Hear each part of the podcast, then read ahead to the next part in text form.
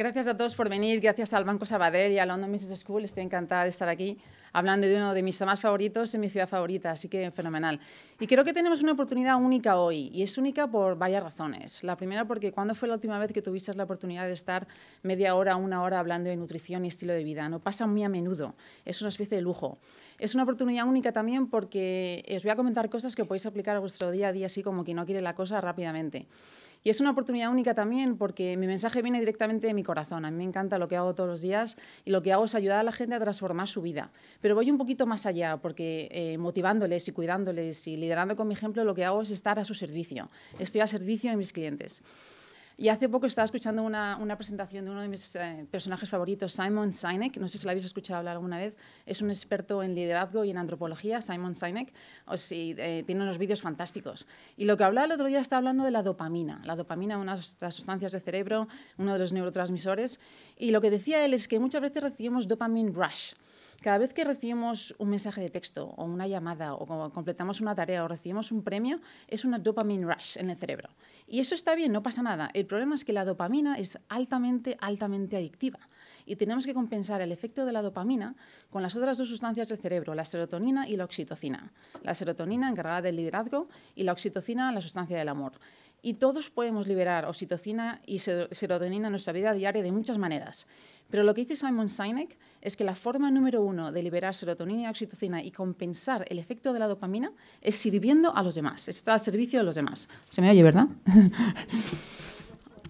es, es estando al servicio de los demás. Y todos en nuestra vida podemos estar al servicio de los demás, en nuestro trabajo, en nuestras familias, nuestros hobbies, nuestro deporte, nuestros niños, nuestras comunidades.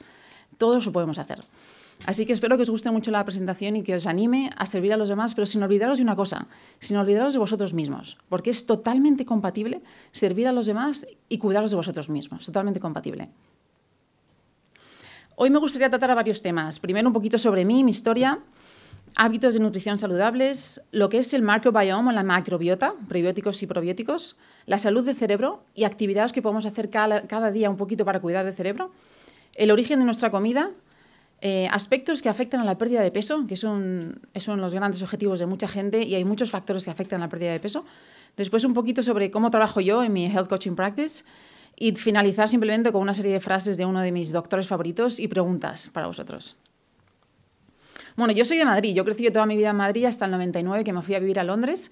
He estado más o menos ocho años en Londres viviendo y siempre he estado muy metida en tema de deporte y del wellness porque eh, cuando yo vivía en España los negocios de mi familia eran gimnasios y campamentos deportivos de verano y de invierno, así que me he pasado mi juventud trabajando con ellos hasta que empecé mi propia carrera en business y como decía Ana, pues he estado eh, trabajando en multinacionales, startups durante mucho tiempo en Madrid, en Londres, en Nueva York y ahora en Houston. Y la verdad es que he experimentado en mi propia piel lo que son los retos de la vida moderna. O sea, cada vez que cambias todo, cambias país, comida, amigos, trabajo, puede ser agobiante.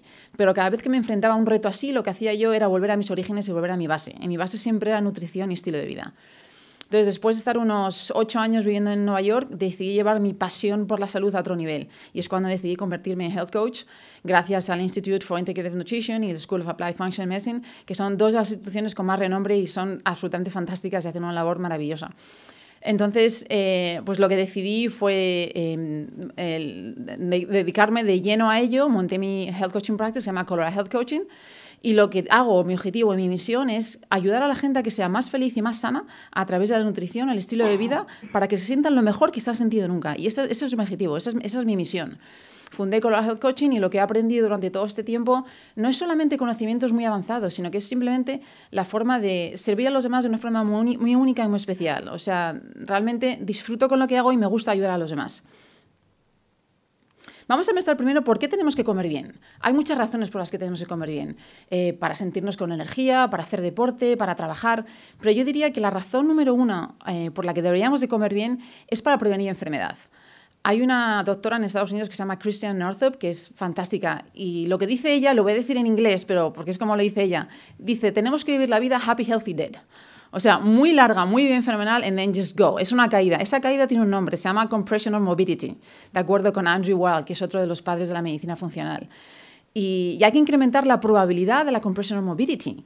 Si miramos algunas de las comunidades más eh, saludables del planeta, hay una, las Blue Zones, hay una en Japón, en Okinawa, su caída, su mobility es un año. La media de caída en Estados Unidos son tres años y nos gastamos el 95% de los gastos de salud en esos tres años.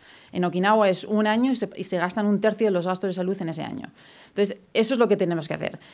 Y las noticias son buenas en el sentido de que hay un 80% de las enfermedades se pueden prevenir y en muchos casos curar con nutrición y estilo de vida. Lo importante es que tenemos que entender que la nutrición es medicina, la comida es información para las células y lo importante es el entorno de la célula. Cada vez que comemos, bebemos, pensamos, hacemos algo, impacta el entorno de la célula y la célula va a hacer una cosa u otra. Hay una ciencia que se llama nutrigenomics, que es el impacto de la nutrición en los genes. Solamente un 5% de los genes más o menos son fijos que pueden generar en, en enfermedad.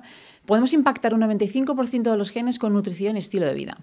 Hay otra ciencia un poco más avanzada, epigenetics. Es la que habla de cómo podemos encender los genes buenos y apagar los genes malos. Aunque tengamos un gen para una enfermedad en concreto en nuestra familia, no tenemos por qué desarrollar la enfermedad. Lo importante es la expresión del gen. Y la expresión del gen la podemos impactar con nutrición y estilo de vida. Y eso son las buenas noticias, porque se puede hacer muchísimo más de lo que pensábamos años atrás. No tiene por qué ser extremadamente complicado. Podemos trabajar la nutrición y el estilo de vida de una forma muy sencilla y muy dinámica y muy divertida. Simplemente tenemos que ser un poquito creativos en la forma en que encaramos la nutrición y nuestra salud. Cuando trabajo con algunos de mis clientes hablamos de conceptos eh, muy importantes. Uno de ellos es bioindividuality, bioindividualidad. No hay una dieta que valga para todo el mundo. Lo que vale para una persona puede no valer para otra persona. Siempre me centro en las características principales de ese cliente y los objetivos básicos de ese cliente y en su situación particular, porque no es igual para todo el mundo. También hablamos de algo muy importante, que es el crowding out. Eso significa que es importante lo que quitamos de la dieta, pero lo que es más importante aún es lo que añadimos a la dieta. Cuando añadimos lo bueno y lo necesario a la dieta, lo malo sale mucho más fácilmente. Y algo súper importante y básico, lo que es primary food y secondary food, comida primaria y comida secundaria. Comida primaria es trabajo, relaciones, espiritualidad y ejercicio. Y comida secundaria es la comida del plato la comida primaria normalmente va por encima de la comida secundaria. Por ejemplo, si alguien se está cuidando súper bien y come fenomenal y tiene una comida primaria un poco desequilibrada, esa persona no va a ser el 100% feliz. Pero al contrario también, si una persona no se cuida mucho en el tema de la comida, pero tiene una comida primaria muy fuerte, muy equilibrada, esa persona le va a resultar más fácil estar al 100% feliz y sano cuidando un poquito más la comida. Algo fundamental también que hablo con ellos es mindful eating. Desde la primera sesión hablamos de cómo debemos de comer. Mindful eating es comer con intención y con atención. Comer con intención de comer algo nutritivo y bueno para nuestro cuerpo y atención al detalle de lo que estamos comiendo. Es decir, mirar la textura, los colores, los sabores, el tamaño. Está totalmente presente. Es una especie de mindfulness que hablaremos un poquito más adelante, pero es estar totalmente presente cuando estás comiendo. No es estar corriendo de un lado para otro, o no es comer en el coche, o no es comer deprisa como hacemos a veces, sino que es estar totalmente presente. Y otra cosa que hablamos es intuitive eating. Eso es eh, como somos mamíferos, al fin y al cabo sabemos lo que nuestro cuerpo necesita en, muchas circunstancias. Es decir, que a medida que vamos avanzando en, esta, en ese trayecto de la salud que tenemos en la vida, podemos llegar a un restaurante y no tenemos ni que mirar el menú a veces, porque sabemos lo que nuestro cuerpo necesita en ese momento y lo que queremos comer en ese momento, porque nos convertimos en comedores muy intuitivos a lo largo que vamos avanzando. Bueno, como he dicho antes, no hay una dieta que valga para absolutamente todo el mundo a la vez, pero si tuviera que elegir una, que hay un montón de investigación hecha al respecto, que es antiinflamatoria, que apoya el sistema inmunitario y, apoya lo que es la microbiota, es la dieta mediterránea. Pero no la dieta mediterránea a la que estamos acostumbrados, sino es una evolución de la dieta mediterránea, es una dieta antiinflamatoria.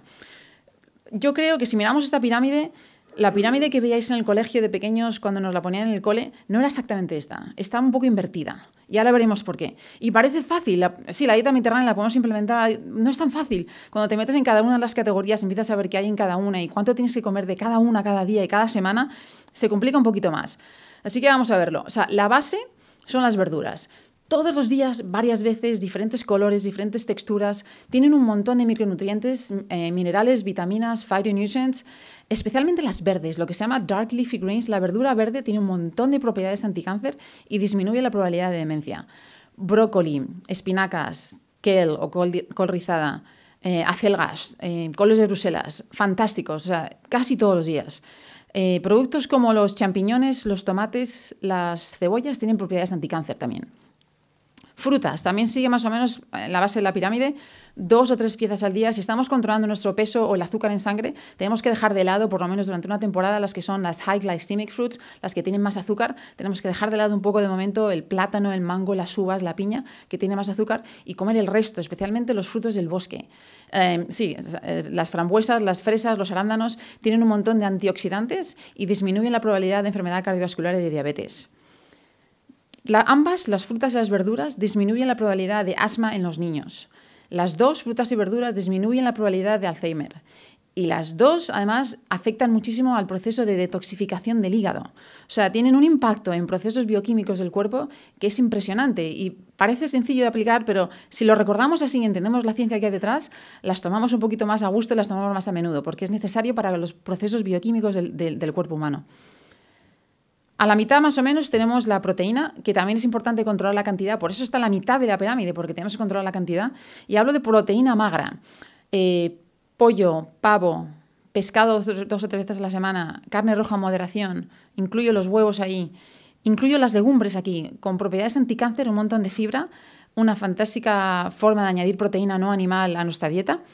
Y añadiría lo que es una superfood, añadiría ahí el caldo de hueso de toda la vida de nuestras abuelas y nuestras madres. Tiene unas propiedades fantásticas para el sistema digestivo, para los tendones, para las uñas, para la piel, para el pelo. Fantástico. La proteína de colágeno, otra superfood que tiene propiedades más o menos parecidas. Eh, cuando alguien se siente un poquito enfermo o tiene problemas de, eh, digestivos, el caldo de hueso viene fantástico, o cuando alguien tiene problemas de articulaciones o se está recuperando de una, de una cirugía, la proteína de colágeno es una superfood. La siguiente que me encanta es la grasa. Esta la tenemos casi al, tope de la pirámide. La grasa es necesaria y todos necesitamos grasa, pero tiene que ser la grasa adecuada. La grasa produce inflamación y nuestro cuerpo necesita inflamación para combatir las infecciones, pero tenemos que ser capaces de encender y apagar la inflamación tanto como sea necesario. Tenemos que saber, nuestro cuerpo tiene que saber encender y apagar esa inflamación. Em, la grasa es buena para el cerebro, 60-70% del cerebro es grasa, o sea, necesitamos una nutrición buena para nuestro cerebro. Para el corazón es buena la grasa. Para mantener también el peso adecuado durante un largo de tiempo, también necesitamos la grasa. Pero necesitamos la grasa buena, es la monounsaturated fat. ¿Y esto qué es? Y antes de comentarlo, otra cosa, para las mujeres en particular, para todos, pero las mujeres también, las hormonas se hacen de colesterol. O sea, tened mucho cuidado cuando os digan tenéis el colesterol muy alto. Es que no puede ser muy bajo tampoco, porque todas las hormonas se basan en el colesterol. Necesitamos la grasa buena y el colesterol para las hormonas a nivel general. Monounsaturated fat, la grasa que necesitamos, el aceite de oliva, el aguacate, todos los omega 3 que tomamos, las, ah, los frutos secos y las semillas. Los frutos secos, lo que os guste, tienen tantas propiedades diferentes que es bueno variar. Almendras, nueces, eh, nueces de macadamia, nueces del Brasil, pipas de calabaza, tienen unas propiedades fantásticas, tienen la, la cantidad de omega 6 y omega 3 que necesitamos, tienen fibra, propiedades anticáncer también, son una maravilla. Y las semillas como las semillas de lino o las semillas de chía también tienen el equilibrio de omega 3 y omega 6 que necesitamos y propiedades anticáncer también.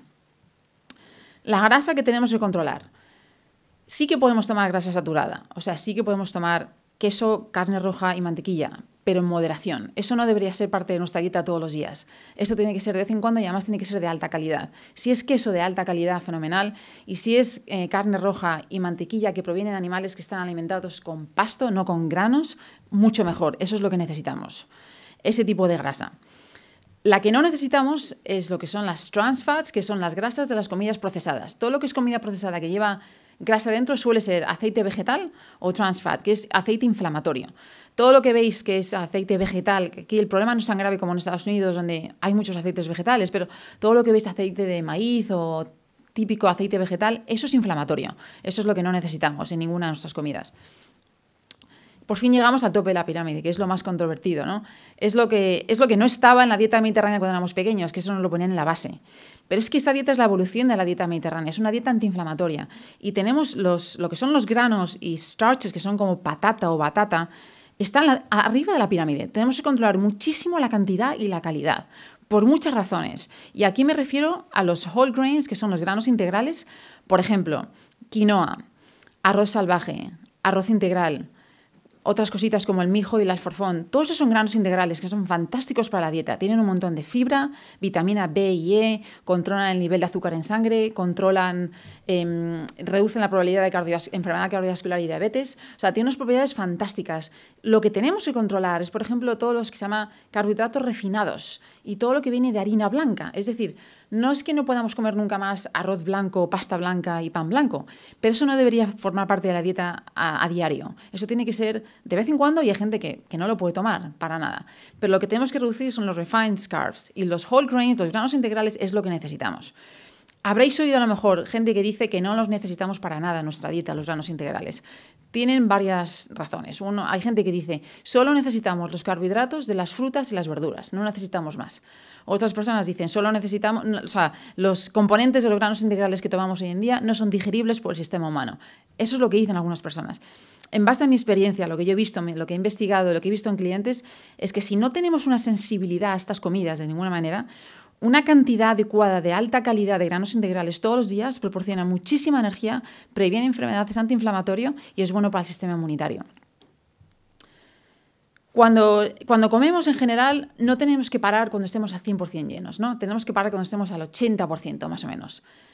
En cuanto a la cantidad de agua que tenemos que beber, depende de cada uno, depende de la complexión, depende de la, temperatura, depende del nivel de actividad.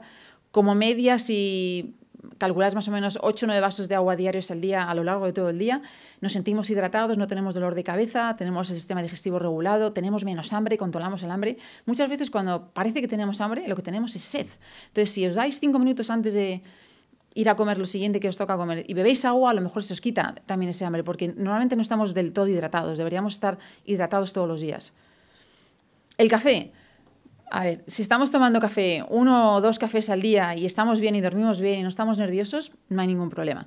Si empezamos a sentirnos un poquito eh, ansiosos o no estamos durmiendo bien, hacemos lo que es el crowd out del café. Quitamos un poquito el café, disminuimos y añadimos otras cosas como el té verde, que tiene propiedades anticáncer fantásticas también, otros tés que os puedan gustar. Hay gente que toma café descafeinado, pero hay, hay otras cosas que se pueden añadir y el café hace estragos para algunas personas, porque la tolerancia, la tolerancia a la cafeína es muy individual, es altamente individual, o sea, depende de cada uno de nosotros. Vamos a cambiar de tema un poquito ahora. Vamos a hablar del sistema digestivo. Un 80% del sistema inmunitario está en el sistema digestivo. Se llama el segundo cerebro. Em, lo que hablábamos antes, las sustancias que hablábamos antes como la dopamina, la serotonina, se crean primero en el sistema digestivo y después van al resto del cuerpo. Un 80% de la serotonina se crea primero en el sistema digestivo y un 50% de la dopamina. Es impresionante. hay una relación directa, y escuchar bien esto, mira, las señales nerviosas del sistema digestivo al cerebro afectan nuestro estado de ánimo. O sea, las señales nerviosas de nuestro sistema digestivo a nuestro cerebro afectan el estado de ánimo. Hay una relación directa entre el sistema digestivo y el cerebro. Se llama el vagus nerve, que es el nervio vago. Relación bidireccional, va en los dos sentidos, está totalmente comunicado. Por eso es, es apasionante, porque tenemos que cuidar muchísimo nuestro sistema digestivo. ¿Y qué tenemos ahí? Es de microbiome o la microbiota que tenemos, que son 3,5 o 4,5 libras de microbios, viruses, parásitos, se crean los dos primeros años de vida. Por eso la dieta de las mujeres embarazadas en los dos primeros años es súper importante. Em, regula, ayuda a regular el metabolismo y el sistema inmunitario. Y lo más importante es que la dieta, lo que comemos, afecta a la microbiota, afecta al tipo de bacteria, parásitos que tenemos en el sistema digestivo. Por eso necesitamos tomar eh, lo, bueno para, para, alimentar a esa bacteria que tenemos en el sistema digestivo. ¿Y cómo hacemos eso? Igual que cuidamos un jardín, hay que eliminar, sembrar y fertilizar. Primero eliminamos todo lo que es GMO, que son cultivos transgénicos, por ejemplo, el problema no es tan grave como en Estados Unidos, que es el país número uno en cultivos transgénicos, pero España es más o menos el número 15. Un 95% de los cultivos transgénicos de Europa se crean en España. En base a mi experiencia, también diría que debemos de minimizar estos en nuestra dieta. Algo, algo para minimizar. El azúcar, si hay una cosa que diría disminuir eh, lo más que podamos la dieta es el azúcar, porque hace estragos además. Es, inflamatorio, produce enfermedad, desregula el azúcar en sangre y es más adictivo que la cocaína, más adictivo que la cocaína. Y me refiero al consumo continuado de azúcar, que te puede llegar a tener insulinoresistencia o diabetes. Y la gente que tiene diabetes tiene muchísimas probabilidades de tener Alzheimer también. O sea, hay una relación directa ahí. ¿Qué más eliminamos? Lo comentábamos antes, todo que es trans fats, comida procesada, lácteos y gluten. Pues depende, depende de cada uno. no, no, todos tenemos que eliminar al 100% el gluten y los lácteos, depende de la sensibilidad que tengamos a la comida. Si no estáis seguros, podéis hacer una dieta de eliminación o un análisis en concreto para este tipo de productos con vuestro doctor o vuestro health coach para ver si tenéis sensibilidad a este tipo de comidas. Pero si no la tenéis al 100%, no hace falta eliminarlo del todo. ¿Cómo sembramos el sistema digestivo? Pues esto con los probióticos. Esto es bacteria que está presente en varias partes del cuerpo, en los pulmones, en la piel, en el sistema digestivo. Ayuda a regular el metabolismo, vitaminas B y K, regula el sistema inmunitario, eh, infecciones como IBS, infecciones respiratorias, ayudan a regular el colesterol y los triglicéridos, regulan la salud mental reduciendo lo que se llama rumination, que son pensamientos repetitivos negativos, disminuye la ansiedad y pensamientos agresivos. Todo esto lo pueden hacer los buenos probióticos que tenemos, que comemos y que tenemos en el sistema digestivo. ¿Y cómo fertilizamos el sistema digestivo? Con los prebióticos. Esos son sustancias de plantas que nuestro cuerpo no puede digerir directamente, pero la bacteria buena que tenemos, los buenos probióticos que tenemos, sí que lo pueden digerir. Es decir, los prebióticos ayudan a los probióticos a crecer. ¿Y cómo conseguimos esto? A través de la comida. Comida rica en probióticos. Todo lo que es comida fermentada, eh, si habéis visto o habéis probado el kife, el sauerkraut, eh, con biuca, la bebida, todo eso es comida fermentada. Pero también está en el yogur, en el pepino, en el miso, en aceitunas, vinagres, cerveza y vino en moderación. Em, esto, es comida rica en probióticos. Comida rica en prebióticos, tenemos mucha suerte porque tenemos un montón de ellas. Alcachofas, cebolla, ajo, apio, plátanos, frutos del bosque, espárragos, guisantes, legumbres, berenjena, miel, té verde, requesón, kefir, vegetales de raíz, todo lo que tiene polifenoles, que es vino tinto, té verde, manzanas, chocolates, ginseng. Em, todo lo que digo de alcohol, digo, me refiero en moderación, pero bueno, eso es tema para otra charla. Eh, si comemos estas comidas todos los días, probablemente estemos bien y nuestro sistema digestivo tenga la bacteria, los virus y los parásitos que necesitamos. Hay gente que necesita tomar suplementos porque tienen problemas más, más importantes en el sistema digestivo o porque han tomado una ronda de antibióticos y en el caso de tomar antibióticos es bueno tomar probióticos durante y después para, porque la flora intestinal aparece totalmente eh, desequilibrada cuando tomas antibióticos. Pero en general, si tomamos estas comidas durante todos los días, un poquito cada día, probablemente estemos bien. Hay un libro que es un buen resumen de todo lo que es el sistema digestivo y todo lo que necesitáis saber si queréis leer un poquito más. Está traducido al español, La Biblia de la Salud Intestinal, de Gerard Mullin. Es un resumen fantástico, con un montón de información y un montón de recetas. Y ahora cambiamos de tema. Vamos a hablar de la salud del cerebro. ¿Creéis que cuidamos el cerebro? El problema que tenemos es que no vemos el órgano, no, lo vemos, no vemos el cerebro. Y lo más lógico es que no lo cuidemos como debemos de cuidarlo. Igual que cuando te pasa algo en el codo o en la rodilla lo ves y tienes a cuidarlo más, no vemos el cerebro. Y por eso hay veces que nos olvidamos un poquito cuando es tan importante. El Alzheimer se va a triplicar en los próximos 30 años y la enfermedad empieza décadas antes de que los síntomas empiecen. La depresión es uno de nuestros grandes males y es un factor riesgo para otras enfermedades, como enfermedades em, como el Alzheimer, enfermedad cardiovascular, cáncer, obesidad. La obesidad es una crisis en muchos países. En Estados Unidos, dos tercios de la población tiene sobrepeso, un tercio es obeso, y es un factor riesgo de 30 condiciones diferentes. Todo esto se basa en estudios y en el trabajo hecho por un doctor que se llama Dr. Daniel Amen, es uno de los mejores psiquiatras de Estados Unidos, y lo que dice él es que a medida que nuestro peso sube, el tamaño del cerebro disminuye. Es lo que habla de, de la relación que hay entre el peso corporal y la actividad del cerebro. A medida que el peso sube, la actividad del cerebro disminuye. Pero lo que dice también, que son buenas noticias, es que nuestro cerebro no tiene por qué deteriorarse. Nuestro comportamiento acelera o frena el daño. Es decir, hay mucho que podemos hacer antes de que el cerebro se, vaya deteriorando por la edad. Hay mucho más que de lo que podemos hacer de lo que, de lo que creemos. Y él lo que dice es que lo que tenemos que hacer es incrementar lo que se llama la reserva cerebral. Y la reserva cerebral es el tejido cerebral asociado con un incremento de la resistencia de cara a un cambio o daño. Es decir, cuanto más grande tengamos la reserva cerebral, más fácil nos encaramos a lo que nos pasa en la vida sin que, sin que afecte a la salud mental. Y eso es la reserva cerebral que deberíamos de tener. Y él lo que habla es de cuatro aspectos en concreto que debemos de cuidar para ello. Biología, psicología, espíritu y conexiones. Biología, pues como hablábamos antes, 60-70% del cerebro es grasa.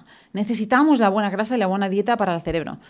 Em, solamente un 5% de los genes son fijos que pueden mutar la enfermedad. Podemos impactar muchísimo la expresión de los otros genes.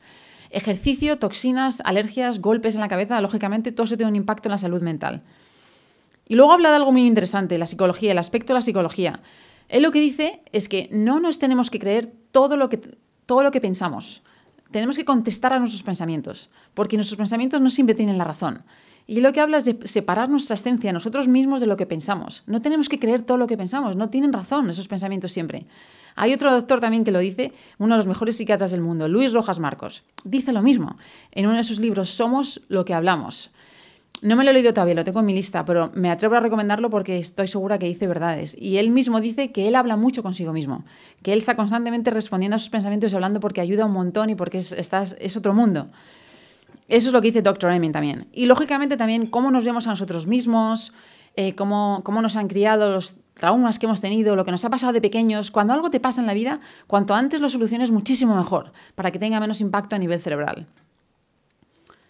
Espíritu. Aquí lo que se habla es, lo que habla Dr. Emin es del propósito que tenemos en la vida. Cada uno de nosotros tenemos un propósito diferente, pero cuando tenemos un propósito claro y sabemos qué es lo que nos dice nuestro corazón que tenemos que hacer, eso tiene un impacto en la salud mental también. Y conexiones, conexiones con personas. Es el pasar tiempo con los demás, no solamente a nivel online o por teléfono, sino cara a cara. Está claro que las personas que más les gusta pasar tiempo con otras personas son no solamente más felices, sino que más saludables. Hay algo que se llama The Healthy Mind Platter, que lo desarrolló otro doctor, otro psiquiatra, Daniel Siegel, y aquí lo que habla es de actividades en concreto que afectan a la salud mental y que deberíamos de tenerlas en cuenta día a día. Lógicamente, primero el dormir. No damos la importancia que le debemos de dar al dormir. Es, sumamente importante. No hay una cifra mágica, pero hay gente que dice que entre 8 y 9 horas, incluso hay personas que necesitan, o 7, pero alrededor de esas cifras es donde, es donde estamos. La rutina que tengáis, lo que necesitéis hacer para dormir, hacerlo todos los días esa rutina. Es importante para prevenir enfermedades, para combatir el estrés, para mantener las hormonas del apetito en equilibrio. Lo que pasa cuando no dormimos bien es que tenemos más ganas de carbohidratos, de azúcar, de comida. al final acabamos comemos más. Y lo que hacemos cuando dormimos también es que lavamos el cerebro. Cuando no dormimos o cuando hemos dormido poquito, nuestro cerebro no se ha lavado como debería lavarse todas las noches. se lava literalmente el cerebro. Actividad física, lo sabemos, la lista de beneficios es innumerable. Libera endorfinas, elimina toxinas, ayuda al sistema digestivo, disminuye la probabilidad de enfermedad cardiovascular y de diabetes. Y no tenemos por qué hacer maratones y triatlones. Los hacemos, fenomenal. Pero 150 minutos de actividad cardio todas las semanas ya es beneficioso. Si os gusta algo más tranquilo como el pilates, el yoga, fantástico. Lo importante es que hagamos algo que vaya con vuestra personalidad, que os guste y que lo podáis realizar todos los días o de una forma tan regular como podáis. Focus time, y esta me gusta mucho. Focus time es tiempo cuando estamos haciendo una cosa a la vez solamente. Cuando no estamos haciendo multitasking, que estamos leyendo o estamos escribiendo o estamos haciendo un puzzle. Lo que se hace haciendo una actividad solamente y no multitasking está alimentando a las células del cerebro. Y tenemos que hacer un poquito de eso todos los días también. Timing. Esto es tiempo consigo mismo, con los pensamientos, las sensaciones, la respiración. Esto es mindfulness, esto es meditación. Hay tanta investigación al respecto ahora mismo que es increíble. Los beneficios son fantásticos. Ayudan a em, incrementar la resistencia al estrés, eh, aumenta la empatía para tratar con los demás, disminuye la inflamación, disminuye la tensión y también apoya al sistema inmunitario. O sea, son beneficios que son a nivel corporal y de mente, son fantásticos. Y no necesitamos hacer 45 minutos tres veces a la semana, pero si hacemos 10-15 minutos todos los días ya es beneficioso. Downtime es eh, tiempo de descanso, es cuando no tenemos que hacer literalmente nada nuestro cerebro lo necesita. Estamos, vivimos en una sociedad que vamos de cosa a cosa rápidamente, go, go, go, y el, cerebro necesita parar y no hacer nada. Un ejemplo, a mí me pasa cuando tengo que poner a mi hijo pequeño a dormir, que a veces quiere que me quede en la habitación con él, y lo que hago es que le pongo a dormir, me quedo con un ratito, luego medito unos minutos y luego me quedo sentada simplemente ahí sin hacer nada y empiezo a tener estas ideas que me vienen a la mente que tengo que escribir literalmente, porque eso es lo que hace el descanso del cerebro a la creatividad y a la imaginación. Cuando le damos ese descanso y ese parar, es cuando empieza a actuar de otra manera y a, tener más actividad de otra manera, a nivel de creatividad e imaginación. Playtime es tiempo de juego. Todo el mundo debería de jugar. Pequeños, mayores, juego estructurado, no estructurado. Es bueno para la plasticidad del cerebro también. Y lo que decía Dr. Emin también, tiempo de conexión. Tiempo de conexión con las personas el, tema es que la salud es contagiosa. Si queréis hacer algo, una, la primera cosa que hacer para ser más saludable es pasar tiempo con la gente más saludable de vuestro entorno. Y seguro que eso os pega algo, porque es, es, realmente contagioso. Y la conexión también con la naturaleza. Es el pasar tiempo fuera, lo que os guste, andar, hacer trekking, esquiar, montar en bici. Es bueno para la salud del cerebro también. Y simplemente añadir uno más a esta, lista, que es eh, lo que decíamos antes del el propósito. ¿Qué propósito tenéis en la vida? ¿Cuál es vuestra visión? Y eso puede variar muchísimo de persona a persona, pero cuando tenéis una visión, la visión no hace falta ni la que sigáis. La visión tira de vosotros. Es lo que pasa, que la visión tira de vosotros. No hace falta ni seguirla. Es, es una inercia que va para allá cuando tienes claro qué es lo que te dice tu corazón y hacia dónde quieres ir. Y lo último que diré de comida en concreto es eh, el origen de nuestra comida. Tenemos que estar muy a gusto de dónde viene la comida que comemos, saber de dónde viene, estar muy a gusto leyendo etiquetas. Cuando compráis comida, si es local, muchísimo mejor. Es decir, el tiempo que pasa desde el origen hasta el plato es mucho menor y es mejor para, la comida y mejor para vosotros. Si compráis eh, comidas de granjas, ¿qué tipo de granja es? ¿Qué tipo de, métodos utilizan para, para, cuidar de los cultivos, de los animales? ¿Qué tipo de suelo tienen? Cuanto más diverso el suelo es, mucho mejor para la comida y mucho mejor para nosotros. Algunas cosas las he puesto en inglés porque creo que es importante, sobre todo para los que viajáis, si vais a Estados Unidos también, todo lo que veáis que es antibiotic free sin antibióticos, que el problema quizás es más grave allí que aquí, pero eso es lo que queremos, que no tenga antibióticos. Cuando compráis eh, sin jaula, que es cage free, eh, sí, es importante que los animales estén fuera de la jaula, pero lo que es más importante es que estén fuera al aire libre también. Y eso sería free range o de corral, que es lo mismo. Lo que hemos comentado antes de GMO free, cultivos transgénicos, minimizar también. Habréis visto alguna vez eh, grass-fed, pasture-raised, eso es muy similar. Lo importante es que sea alimentado con pasto. Y lo importante también es que esté fuera, al aire libre, alimentado con pasto. Y eso es pasture-raised. Esa es la diferencia entre grass-fed y pasture-raised. Todo lo que es orgánico o ecológico está claro, hay un montón de investigación hecha al respecto también. Es más nutritivo, tiene, tiene menos pesticidas, nos viene mejor para la salud. No tiene por qué ser extremadamente más eh, caro. Si queréis elegir una cosa primero que comprar orgánico o ecológico, yo diría la carne. Y después, a la hora de comprar verduras y frutas, hay dos listas que están en Internet que se aplican más a Estados Unidos, pero se pueden utilizar como referencia, que se llaman Dirty Dozen y Clean 15. Son las que dicen qué verduras y qué frutas debemos de comprar ecológicas porque tienen más pesticidas y cuáles son más seguras si no tenemos que comprar ecológicas. O sea, esas listas las tenéis ahí. Si no las encontráis, me, me decís. A ver, como comentaba antes, simplemente me fijo, me baso mucho en los objetivos que tienen los clientes y qué es lo que quieren conseguir. Y muchas veces en un alto porcentaje la gente quiere perder peso en algún momento de su vida. Entonces, lo importante es ver la pérdida de peso no como algo aislado, sino lo importante es ver qué es lo que afecta a la pérdida de peso. Y hay que verlo como mínimo a la vez, como mínimo, como mínimo ver qué factores afectan a esa persona para que pueda perder peso rápidamente o no yo a veces me tengo que centrar, por ejemplo, trabajo con algunos eh, atletas, incluso atletas olímpicos, que a lo mejor solo necesitan perder 6 o 7 kilos y, a lo mejor lo que han pasado es que tienen, han tenido una enfermedad, han tenido una lesión, han cambiado la forma en que entrenan, han cambiado la forma en que comen y me tengo que centrar mucho en ese, en ese objetivo en, en concreto y en esa situación particular. Pero como media, esos son los factores que afectan a la pérdida de peso. Nutrición pobre, tanto cantidad como calidad. Mindful eating, ¿cómo come esa persona? Esa, come, esa persona come tranquila, nerviosa, eh, corriendo. ¿Cuál es lo que se llama eating hygiene? ¿Cómo come? ¿Mastica bien? ¿Toma muchos líquidos durante la comida? Todo eso hay que verlo para ver cómo afecta la pérdida de peso. El estrés hace estragos, tanto físico como emocional. Y hay que ver también la salud de las glándulas adrenales. esas glándulas son las que controlan los niveles de colesterol y cómo se gestionan los niveles de colesterol. Ni muy alto ni muy bajo debe ser. También afecta a la, pérdida de peso. ¿Cuál es la sensibilidad a la insulina? ¿Cómo, ¿Qué trabajo está haciendo la insulina de vuestro cuerpo? ¿Lo está haciendo correctamente? ¿No correctamente? Afecta a la pérdida de peso también. Toxinas. La capacidad para controlar y para aceptar toxinas que vienen del medio ambiente en cada uno es altamente individual. Depende de cada persona. Pueden venir de la comida, plomo, mercurio, productos de limpieza, productos de belleza, agua. Todo esto tiene un efecto en la, pérdida de peso también. Otra cosa súper importante, las sensibilidades alimentarias. Crean, crean inflamación y afecta la pérdida de peso. Los síntomas pueden ser tanto digestivos como no digestivos. Eso se puede ver también con dietas de eliminación o con análisis en concreto específicos para cada una de ellas. Irregularidades hormonales. Eso es súper importante a la hora de perder peso. ¿Qué niveles de estrógeno tenemos? Progesterona, DHA, testosterona, tiroides. Para ver todos estos niveles también análisis clínicos tengo acceso a algunos de los mejores análisis clínicos del mercado, pero lo importante es ver todos los marcadores necesarios. Hay veces que nos centramos en uno, miramos solamente uno o dos y hay que ver todos los niveles adecuados de marcadores que, son, que tienen un impacto, por ejemplo, en tiroides. No solamente se puede ver el TSH, el TSH, sino que hay que ver una serie de marcadores para ver la foto total y ver si esa persona tiene nivel adecuado o no adecuado. Eso tiene un impacto en la pérdida de peso. Insulinoresistencia, esto es una epidemia. Ese es el principio de la diabetes. Eso es cuando nuestra insulina no está haciendo el trabajo que debería de hacer. La insulina tiene que sacar la glucosa de la sangre y llevarla a las células para tener energía. Y si eso no está pasando porque tenemos demasiados hidratos de carbono en la dieta, por ejemplo, o la insulina no está haciendo el trabajo adecuado, tiene un impacto en la pérdida de peso, porque lo que hace es que la glucosa se queda como grasa en el cuerpo. Y eso es el impacto. Es, es una epidemia. Eh, lo mismo digo, hay que hacer un análisis completo para ver el diagnóstico. No se puede mirar solamente la lo que es la, glucosa en ayunas. Eso es un marcador simplemente. Hay otros más que se, deberían de ver.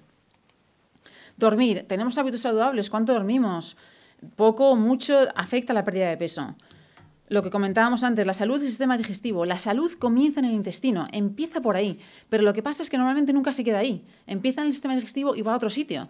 Por ejemplo, lo que se llama leaky intestino permeable. El intestino permeable suele ir con leaky gut, leaky brain, o sea, llega al cerebro. O, por ejemplo, hay personas que empiezan con problemas de, eh, de articulaciones y el problema no viene por ahí, empieza por ahí o se está manifestando de esa manera, pero es un problema de sensibilidad alimentaria. O sea, que está todo relacionado y hay que ver de dónde viene, porque normalmente empieza por el sistema digestivo, pero no se queda ahí. Desregulación del sistema inmunitario, condiciones autoinmunes. Esto es una epidemia también, que afecta la pérdida de peso, MS, lupus, asimotos, artritis también lo tenemos que ver como mínimo a la vez que vemos la pérdida de peso, para ver cuál es el impacto. ¿Qué tipo de ejercicio hacemos? Ejercicio inapropiado, demasiada cantidad, poca cantidad, demasiado intenso, también tiene un efecto. Y por último, el estilo de vida y mentalidad. Eh, ¿Qué tipo de persona es una persona optimista, pesimista? ¿Qué tipo de relaciones personales tiene? La psicología, eh, espiritualidad, cómo vive su vida, tiene, tiene tiempo para estar eh, con sus amigos, para estar solo, para hacer deporte, qué tipo de vida lleva. Eso es fundamental a la hora de ver la pérdida de peso. Aquí simplemente tengo tres ejemplos de personas que eran clientes míos a nivel remoto porque no estaban en Houston. Eh, Edra llegó a pesar ciento y pico kilos en un momento y lo que hizo fue cirugía bariátrica y empecé a trabajar con ella después de la cirugía cuando empezó a navegar por su vida normal se tomó el programa súper en serio. Em, lo que cambió en ella es ver la comida como medicina. Eso fue lo que, hizo, lo que hizo ver el cambio y a partir de ahí pues logró perder, creo que fueron 18 kilos en seis meses y luego el que hizo es continuar ella sola después de los seis meses. Y lo importante es que iba a viajes increíbles con comida increíble y ella seguía perdiendo peso porque era consciente del impacto que tiene la comida primaria y comida secundaria en su salud. Y esa conciencia, ese nivel de conciencia es lo que me encanta enseñar a los clientes porque ahí se pueden plantear todos los objetivos que quieran. Y también una cosa que es importante es que no estaba haciendo coaching a su pareja, pero su pareja recibía el coaching a través de ella y el siguiente, el que vemos abajo, es su pareja que también quería perder un poco de peso, tenía unos hábitos alimenticios muy impregnados en sí mismo desde que era pequeño y creíamos que iba a ser un poco complicado que siguiera el, programa, pero siguió totalmente sus recomendaciones, logró perder unos 20 kilos y lo importante para, para él es que cambió su forma de ver la comida también, de la, manera en que, en que come y cómo se lo quiere plantear a largo plazo. Colesterol, triglicéridos, nivel de azúcar en sangre, todo totalmente equilibrado después de los seis meses. Aquí tenemos un chico, ahí tenía 22 años, eh, le encanta comer, comprar comida para los demás, probar nuevas recetas, cocinar, tenía un poco de sobrepeso y para él su imagen física era súper importante porque él no solamente es estudiante, sino que es el director o el dueño de una empresa de organización de eventos y uno de los mejores DJs de España. O sea, si quieres hacer una fiesta, este es vuestro hombre. Pero para él su forma física y su imagen era súper importante. Se lo tomó muy en serio, le encanta aprender, le encanta eh, hacer preguntas, leer libros y se lo tomó muy en serio, logró perder 20 kilos en seis meses y siguió luego el mismo después. Estaba tomando tres medicaciones y dos de ellas ya no las toma y la otra redujo mucho la dosis. Y lo que dice él es que la gente le pregunta, ¿pero qué has hecho? ¿Cómo estás también? Y, eso, su nivel de confianza ha subido a unos niveles que antes no tenía para él. Y ahora simplemente hablar un poquito de la forma en que trabajo en mi consulta. Pues como explicaba antes, es una consulta holística, es decir, que miro la, la comida primaria y la comida secundaria. Y lo que me baso sobre todo es en la medicina funcional, functional medicine. ¿Y qué es eso exactamente? Pues la medicina funcional lo que hace es entender la raíz del problema, es decir, la raíz de la enfermedad.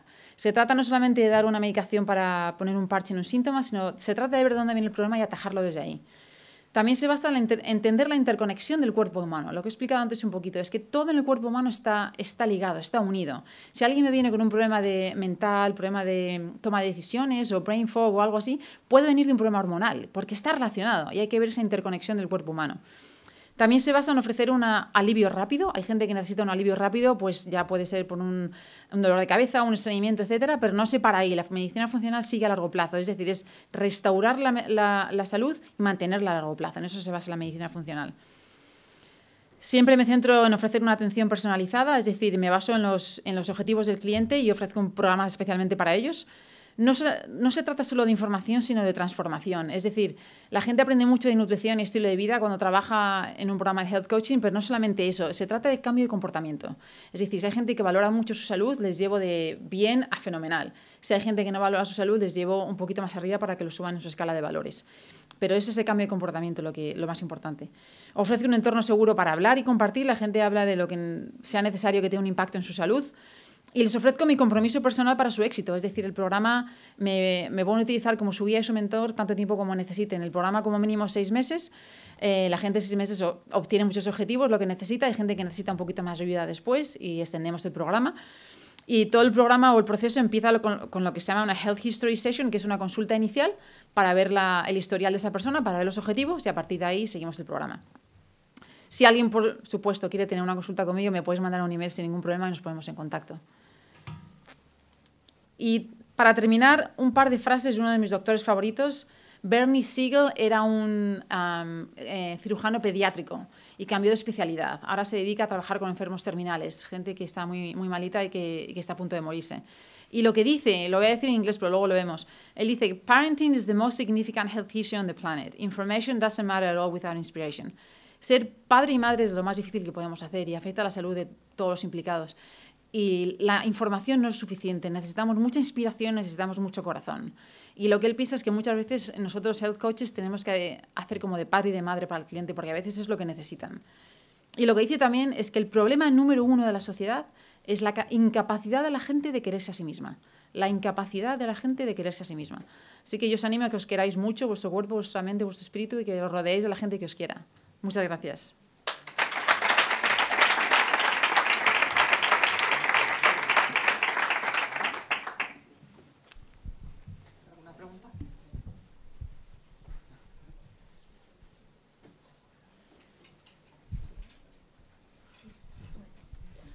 Hola, buenas tardes. Oye, bueno, impresionante. Muchísimas gracias por estar aquí, por todo lo que nos has contado. La verdad es que has tenido mucha información en un tiempo, la verdad, muy, muy concentrado, pero ha estado muy bien. Yo tengo alguna pregunta, entre otras cosas, es... Has hablado de, que miremos el origen de la comida, de dónde viene, cómo, qué, las granjas, qué tipo de granjas son, qué tipo de suelo tienen. ¿Cómo diantres averiguamos eso? Ya. Muchas veces podemos, ah, ah, lo, primero que tenemos que ver el, el, etiquetado, que parece una tontería, pero que nos tenemos que sentir muy cómodos leyendo de dónde, de dónde viene la comida que tomamos, qué ingredientes tiene y leerlo bien. Y luego, en algunos casos, eh, quizás em, depende también del país, pero las granjas tienen que proveer información también eh, cuando la venden directamente al consumidor. Y ahí puedes preguntar, y ahí puedes leer, y ahí puedes saber más, em, saber de dónde viene la comida, sobre todo si son las granjas. Ahí sí que puedes acceder a la información. Es más problemático cuando compras en algún sitio que no, que no, que no viene con la información adecuada, pero de una granja en concreto, ahí sí que puedes preguntar también.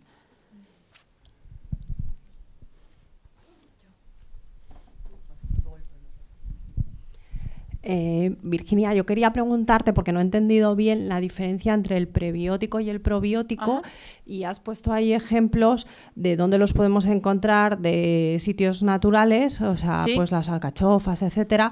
Eh, ¿También los podemos tomar comprándolos en la farmacia?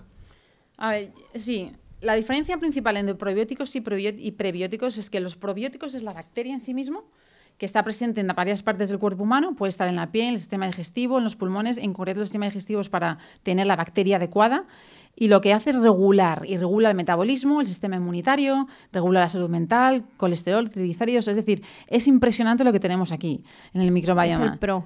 Eh, ese es el pro, ese es el pro, que lo tenemos, es la bacteria que tenemos ya en el cuerpo humano, ¿vale? Y el pre es lo que sirve a los probióticos para crecer. Es decir, suelen ser de plantas, sustancias de plantas, que no se pueden digerir simplemente en el cuerpo humano, sino que necesitamos la bacteria adecuada dentro del cuerpo humano para digerir ese, probiótico. Y el probiótico ayuda al probiótico a crecer. ¿Entiendes? Entonces, por eso la mayoría de los probióticos que, que he comentado antes son de planta. Porque es lo que está, lo que hace es que los probióticos lo utilizan para crecer y lo convierten en los buenos ácidos grasos que necesitamos. Lo convierten en ácidos grasos, que es lo que necesitamos para el cuerpo humano. Y están convertidos por la buena bacteria que tenemos. Es, mejor tomarlo en comida, Pero hay gente que necesita suplementos. Hay gente que tiene o bien tiene síntomas de sistema digestivo o bien ha tomado una ronda de antibióticos, como explicaba antes, y es necesario porque la flora intestinal y la bacteria se ve alterada cuando tenemos algún problema grave o tomamos antibióticos. Y en ese caso sí que se recomienda tomar un suplemento. Y luego has hablado también, perdona, es que tengo aquí varias, del colágeno. Sí. Eh, el colágeno lo podemos tomar comprado y, si no también eh, sí, lo podíamos. Eh, lo puedes tomar comprado. Eh, hay uno que me gusta mucho que son polvitos que lo puedes echar al, al, batido o al café o a la sopa o donde quieras, que es proteína de colágeno y suele tener las, los diferentes colágenos que hay, digamos. Hay varios tipos y suelen concentrarlos todos en, uno mismo y está súper bien. Casi me gusta más eso que el de las cápsulas, o sea, el que viene en, polvo que lo puedes echar en, varias comidas. Em, cuando tomas también el, caldo de hueso, tiene proteína de colágeno. O sea, el típico caldo de hueso de toda la vida que puedes mezclar con verdura o con carne, que, que, se hace y que consume toda la gelatina que tienen los huesos, eso tiene proteína de colágeno también. Vale, muchas gracias.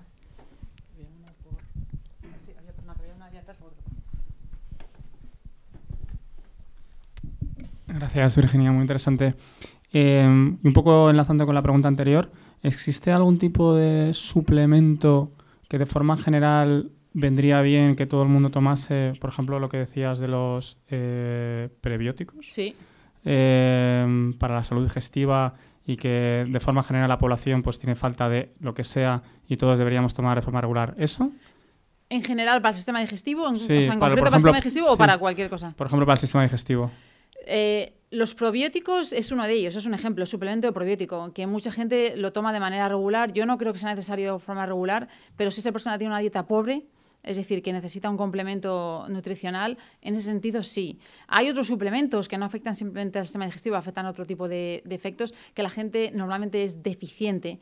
Eh, y que es muy fácil de suplementar. Por ejemplo, hablamos de la vitamina D o del magnesio. Esos son suplementos que son bastante normales y que son tan importantes. O sea, la vitamina D no es solamente una vitamina, es una hormona y tiene tantas funciones en el cuerpo humano que es muy, es muy fácil estar deficiente en vitamina D y es un suplemento que es muy recomendable si lo necesitas. El magnesio es otro. Normalmente tenemos, no todo el mundo tiene una dieta muy rica en magnesio o los productos que compramos hoy en día, eh, desgraciadamente, no tienen las mismas cualidades que tenían hace 50 años. Entonces somos muchas, muchas veces deficientes en magnesio. Y también se puede suplementar muy bien si no tenemos problemas de, de riñón, que eso es otro tema. Pero eso es otro suplemento, es otro ejemplo. Y sistema digestivo eh, los probióticos es uno de ellos, pero hay muchos más. Hay, por ejemplo, si gente que tiene dolor, que tiene dolor de alguna manera, eh, o tiene úlcera, o tiene reflujo, etcétera, hay suplementos muy concretos para ellos que son necesarios. Gracias.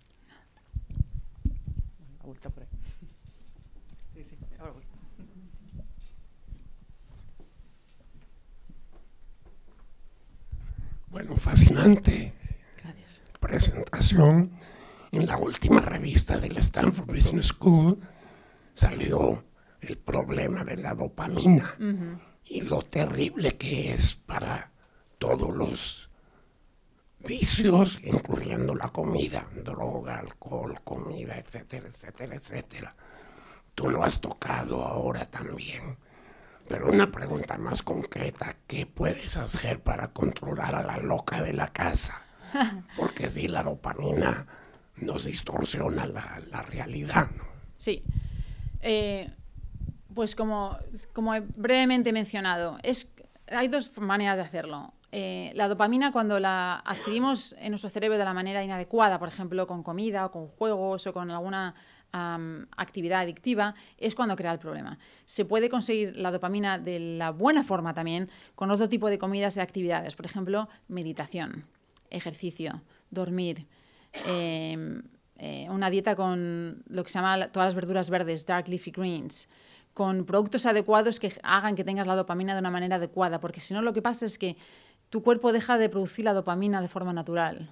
Se la estamos adquiriendo de la forma inadecuada. Y cuando la, adquirimos de la forma adecuada, se mantienen las reservas de dopamina que necesitamos en el cuerpo humano. Y la otra forma es compensarla con la serotonina y la, oxitocina. Es decir, actividades simplemente como estar con nuestros amigos, dar un abrazo, dar un beso, liderar, un trabajo, liderar un grupo de gente, Todo eso incrementa serotonina y oxitocina y hace compensar el efecto de la dopamina. Eso es lo que necesitamos. Más tiempo de relax, más tiempo con la gente que queremos, más tiempo de hacer actividades que nos llenan, que nos llenan el corazón y más tiempo para tomar la dieta que necesitamos de la forma adecuada. Esa proteína de colágeno también tiene efectos eh, fantásticos o lo que comentábamos antes, por ejemplo, patata y batata, que tienen efecto calmante, que no se puede tomar muy a menudo y todos los días, pero tiene un efecto calmante en el, en el sistema, en el cuerpo humano. Eso hace compensar el efecto de la dopamina también. Tengo un blog que he escrito que le puedo dar y le puedo, exactamente sobre la dopamina y le digo dónde lo consigue. Después, si puedes, dame tu tarjeta. Sí, claro, por supuesto. Yo vivo tres meses al año en Houston con mi otra hija. Ah, muy bien. Luego le doy una tarjeta.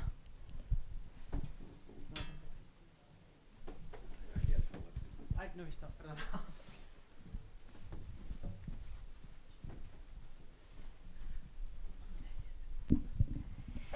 Últimamente he oído hablar mucho de la dieta ketogenic, que, cetogénica ser en Sí. español, eh, que no es exactamente la que mostraste. Me parece, por ejemplo, que es alta en, en grasas y creo que en cambio los carbohidratos tienen que ser muy contados. ¿Qué ventajas tiene o no tiene ninguna? ¿No es una moda? Sí, sabía que esa pregunta iba a salir de alguna manera.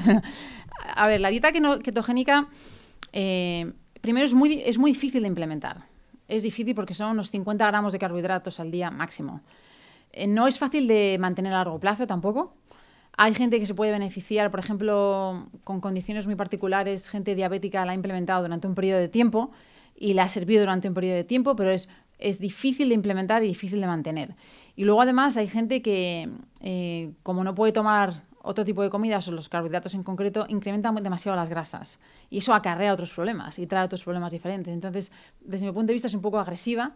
Ha servido para condiciones en particular muy concretas, pero es difícil de mantener.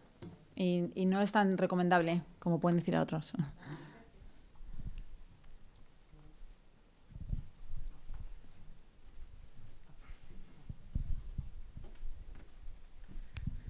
Hola, muchas gracias. Quería preguntarte qué opinas de los suplementos que hay de triptófano con magnesio. Ah, pues, a ver, de- ¿combinados los dos? Depende, bueno, combinado, se puede tomar por separado también. Eh, los efectos del magnesio son una maravilla. O sea, afecta a 300 procesos bioquímicos del cuerpo humano. O sea, el magnesio tiene, tiene unas capacidades de, de alivio fantásticas. Gente con eh, dolores de cabeza, gente con dolores musculares, gente con ansiedad.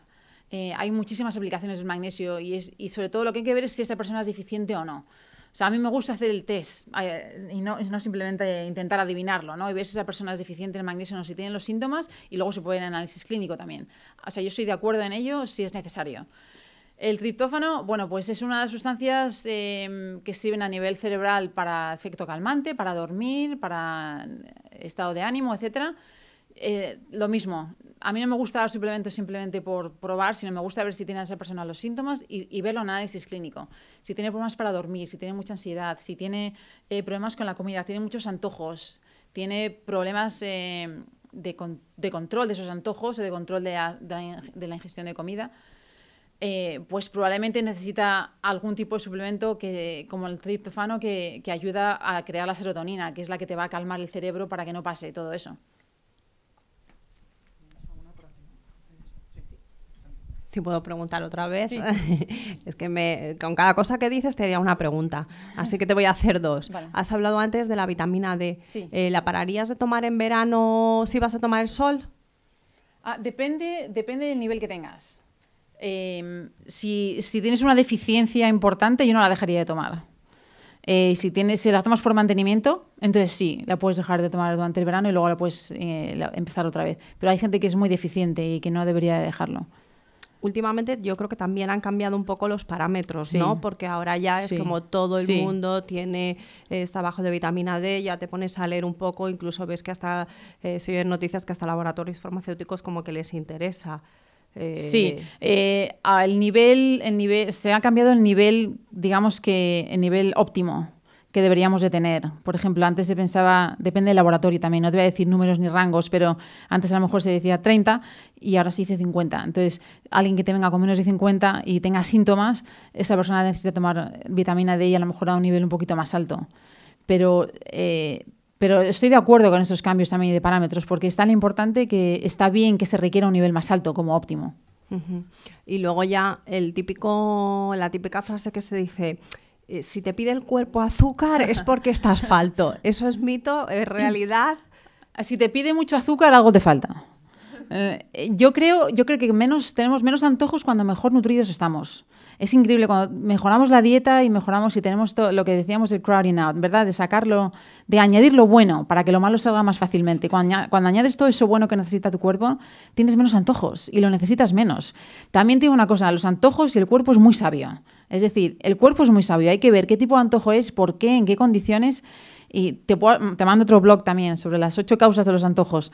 Pero lo que me refiero es que en- tenemos que el cuerpo humano, humano es, muy, es muy sabio. Tenemos que escucharle y ver por qué es eso. A lo mejor has hecho mucho deporte, a lo mejor es un cambio hormonal, es por algo. ¿no? Entonces, si lo puedes sucumbir ese, ese antojo de una manera más sana, pues hay formas de hacerlo. No simplemente tomarte ese helado que quieres a lo mejor, pero a lo mejor te tomas un chocolate negro y, y- y te gusta y te tomas una oncita y te has quedado tan pancha. ¿El azúcar de caña es mejor que el blanco? Ah, bueno, tampoco mucho mejor. Es mejor, tampoco mucho mejor. Eh, a nivel de endulzar, pues stevia es uno de, las, es uno de los mejores. Eh, la miel orgánica de vez en cuando también está bien. Eh, depende de cada uno si tiene problema de insulina o no, y es diabético o no. Para ellos incluso se, se limita más. Pero, pero la stevia y, y la, y la miel está bien.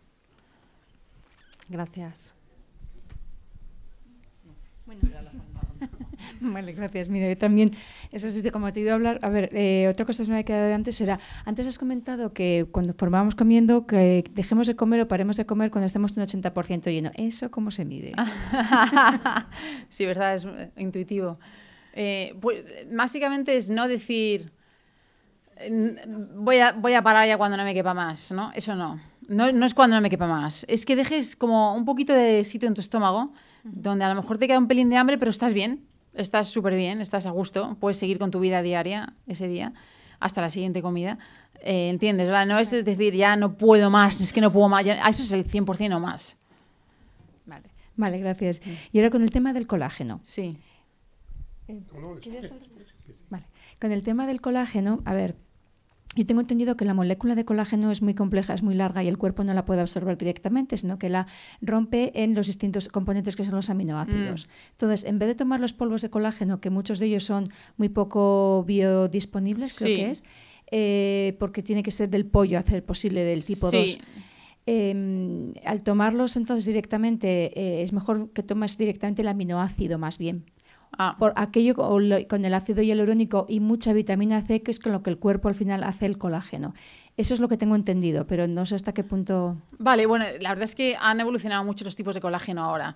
Algunos eh, son muy eh, bio... Biodisponibles, ¿no? Biodisponibles, ¿no? Iba a decir en inglés. Eh, algunos lo son y, y y hacen la función que tienen que hacer, que es, lo, que es lo que realmente queremos, ¿verdad? Que haga la función correcta en el cuerpo humano. Y algunos sí que lo son. Eh, Los que yo he visto en Estados Unidos. Eh, hay que ver también la marca de dónde viene fabricado, pero algunos de ellos están bien. Aquí es difícil encontrarlos. Yo lo que he visto casi todo- muchos de ellos vienen además de, por ejemplo, de lo que es aleta de tiburón, que eso Sí. disponible es muy, muy poco y entonces tienes que estar tomándote mucho tiempo durante mucho al día y no. No, no, no, es- no es no, suficiente. exactamente. De hecho, hay algunos que con que tomes un poquito es suficiente. Es decir, y no, y no es recomendable que tomes mucho de ello. O sea, que algunos, depende de la, de la fuente, de dónde venga. Pero algunos sí que lo son. Y también tomando lo que explicábamos antes, toda la proteína, la proteína es fundamental y necesitamos proteína en casi todas las comidas. Es lo que contiene todos los amino- aminoácidos que necesitamos. Cosas como el huevo, por ejemplo. El huevo es una de las mejores proteínas que tenemos si no tenemos algún tipo de sensibilidad. Eh, el pescado, la carne magra, la carne roja en moderación, pero esa, esa es la proteína que necesitamos. Y es, y es colágeno también y lo necesitamos. Eh, todos los caldos que comentaba antes también, porque tienen toda la sustancia del hueso, también tiene la proteína de colágeno que necesitamos. O sea, eso es lo mejor. El suplemento es un suplemento, yo siempre me ciño a la dieta primero y luego añado el suplemento según sea necesario. Eso es lo principal. Principal es tener la proteína y mu- mucha gente no toma la proteína necesaria, toma un poquito menos. Y es necesario para mantener el peso, para perder peso, para sentirte satisfecha, para no tener hambre, para los tendones, para la piel. O sea, eso sí que es necesario por la dieta. Y luego el resto, si añadimos un poquito de suplemento, pues fenomenal. Vale, gracias. Y el ayuno total, un día a la semana, ¿qué opinas? Ayuno total, un día a la semana. Hay tantos tipos de ayunos ahora, ¿verdad? Que te ofrecen tantas opciones. Yo siempre empiezo por el más fácil, que es el de las 12 horas. Empiezo por el, todos los días un ayuno de 12 horas por la noche. Es decir, tomar una cena prontito y no tomar absolutamente nada hasta el desayuno siguiente. Por ahí es una buena forma de, empezar. Yo empezaría por ahí. Y si esa persona no tiene problemas de azúcar, porque el problema de los problemas de azúcar es que te, te da un bajón y no es bueno, o sea, no, no, es bueno tener un ayuno para esa persona. Pero eh, eso ya lo, lo, una vez a la semana lo haría como un segundo paso. Empezaría un poquito más básico y eso lo daría como un segundo paso si es capaz de tolerarlo. Hola, gracias por la segunda ronda. no pasa nada. Intolerantes a la lactosa. Ajá. Eh, ¿Cómo suples eh, la falta de calcio? Si es tan sencillo como comerte, tomarte un, un yogur sin lactosa. Eh... Sí, exactamente. Tienes productos ahora que están súper bien sin lactosa. De hecho, también leche, buena. Aquí en España tenemos también algunas marcas ¿no? de leche sin lactosa que son buenas. Hay una en concreto en Estados Unidos que estaba pensando que me gusta porque eh, le han quitado básicamente toda la lactosa, la cantidad, la mayoría del azúcar que tiene también, un montón de conservantes y está fenomenal. O sea que eso es, eso es una manera de suplirlo fantástico. Eh, la, la, verdura verde, como las espinacas, tiene calcio también. Mm. O sea, que de, en planta también se puede conseguir el calcio. Y luego para los eh, el queso de buena calidad también eh, se puede tomar. Y también diría que para compensar también, el calcio es necesario, sí, pero por ejemplo para toda la salud de los huesos es fundamental la vitamina D, la vitamina K y el magnesio. No nos podemos olvidar de ellos, porque el calcio no es suficiente. O sea que si complementas encima con todo eso, ya tienes todos los requisitos básicos para, para la salud de los huesos. Bien. Y otra pregunta, has hablado antes de la, de la eh, flora intestinal, de, sí. de, la microbiota. En general son todos muy positivos, pero también hay bacterias negativas. Por ejemplo, hay una bacteria que se llama Helicobacter pylori, uh -huh. que es bastante, nega bastante, bastante Sí. negativa. ¿Cómo minimizamos su existencia? La, ¿Lo reducimos? ¿Qué tipo de dieta hay que seguir o algo? Sí, a ver, eh, el, el, concreto la que has dicho eh, se puede erradicar, o sea, hay, hay, protocolos en concreto para erradicarlos eh, que son fantásticos. La manera mejor es con, una, es con la dieta, es con una dieta saludable y con los suplementos si son necesarios. Es decir, una dieta, como hemos visto antes de, en la pirámide, que tenga toda la cantidad de verdura que necesitas todos los días, varias veces, que tenga una proteína magra, que tenga un controlado el nivel de carbohidrato a nivel de eh, granos integrales con buena calidad, una proporción adecuada, las grasas, es fundamental, tener las grasas, eliminar las grasas que no queremos, las trans fats, comida procesada y quedarnos con las buenas, todo el aguacate, omega 3, eh, tomar su suplementos, por ejemplo, que son generales, que vienen muy bien, los omega 3, es una forma fantástica de tomar una grasa buena, tener el equilibrio de, de omega 3 y omega 6 y, y evitar, evitar todo lo que también digo, todo lo que, lo que el cuerpo no acepte, es decir, todas las sensibilidades alimentarias, sensibilidades a la comida, se puede hacer un análisis al respecto también y ver cuáles son. Hay gente que tiene problemas muy graves y el problema viene por una comida, que no lo saben. Entonces, ver el listado, si alguien tiene síntomas, ver qué es lo que tenemos que eliminar del cuerpo, crea muchísima inflamación. Es increíble, además los, los, los síntomas pueden ser digestivos o no digestivos, o sea, puede venir por ahí. Y hay que ver ese análisis y ver qué comidas tenemos que eliminar. Y hay gente que tiene que eliminar unas cuantas. Muchas gracias. Ah.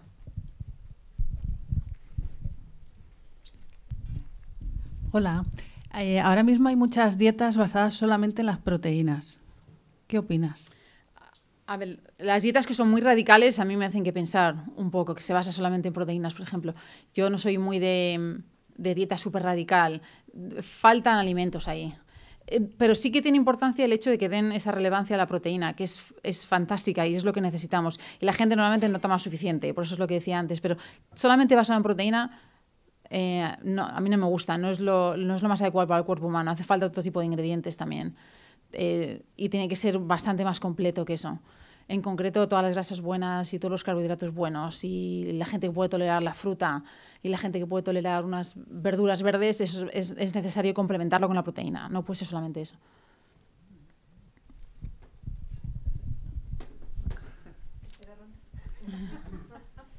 Es que conforme haciendo... Eh, mm, has hablado de eso, del tema de, la, eh, los probióticos y la probiota, que la flora intestinal. ¿Con una limpieza de colon se puede afectar también la flora intestinal y entonces después de una limpieza de colon habría que tomar probióticos? Puede ser, sí, puede afectar.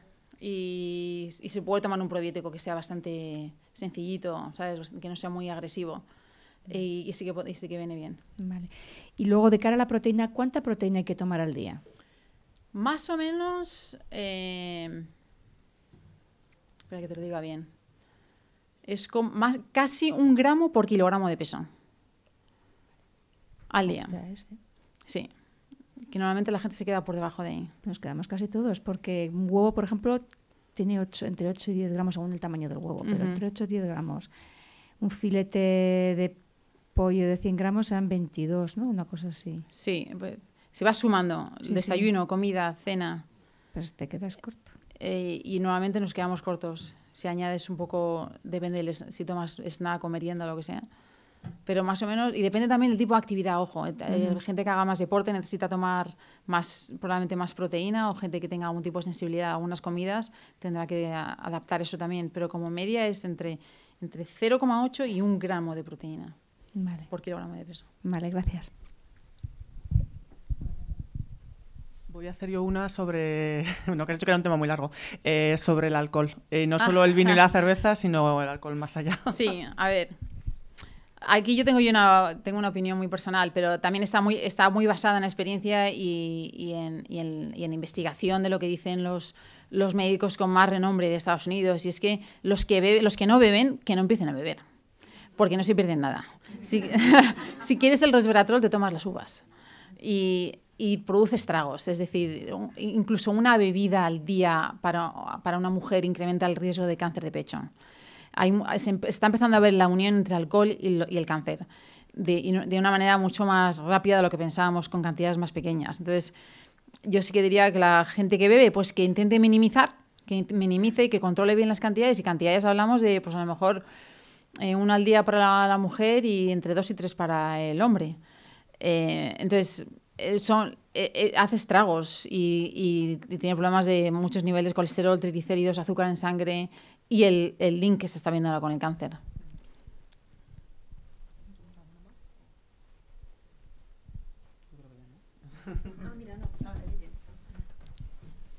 Hola.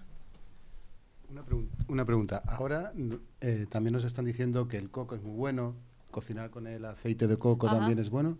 A ver, el aceite de coco tiene unas particularidades, es que es una, es una grasa saturada, pero se metaboliza en el cuerpo humano, de una manera mucho más rápida. Es decir, pasa directamente de grasa saturada a energía, con lo cual es bueno. Y eso está bien, comparado con otras grasas saturadas que se quedan más estancadas, ¿no?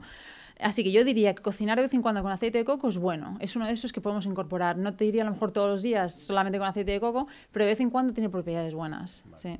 Y también y con lo de y el jengibre, ¿qué opinas de, de- Muy bueno también. Sí. Tiene, sí, tiene propiedades muy buenas también para cocinar. Normalmente todas las, eh, todas las hierbas y productos, eh, especias, etcétera, tienen propiedades muy buenas y muy diferentes cada una de ellas, con lo cual es bueno cocinar, es muy bueno, muy recomendable cocinar con ellas. Nada.